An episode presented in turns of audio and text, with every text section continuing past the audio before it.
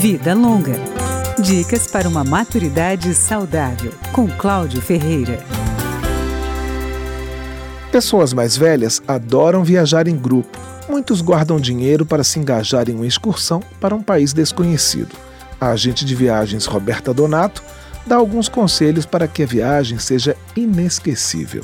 Muitos idosos gostam da viagem de navio, porque é possível visitar vários lugares e não ficar trocando de hotel. A cabine do navio é uma só o tempo todo.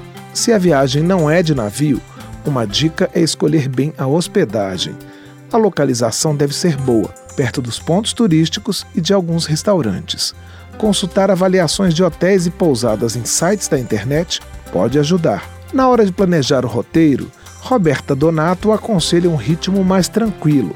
Os próprios agentes de viagem, nas excursões, reservam mais tempo em cada etapa quando o grupo é mais velho, para respeitar esse ritmo. A descida do ônibus é mais lenta, para mais vezes para fazer xixi. O almoço, que para um grupo de pessoas mais novas pode demorar uma hora tranquilamente, a pessoa mais velha, ela quer almoçar em uma hora e meia, duas horas. Ela quer parar, ela quer. Né, ainda mais ela andou a manhã inteira. Outra preocupação com o roteiro é evitar passeios ruins para quem tem dificuldade de locomoção.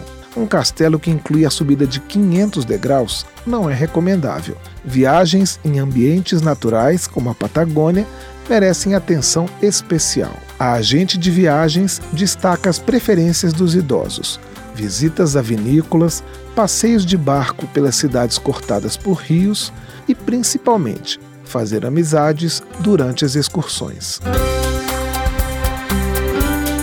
Vida Longa, com Cláudio Ferreira.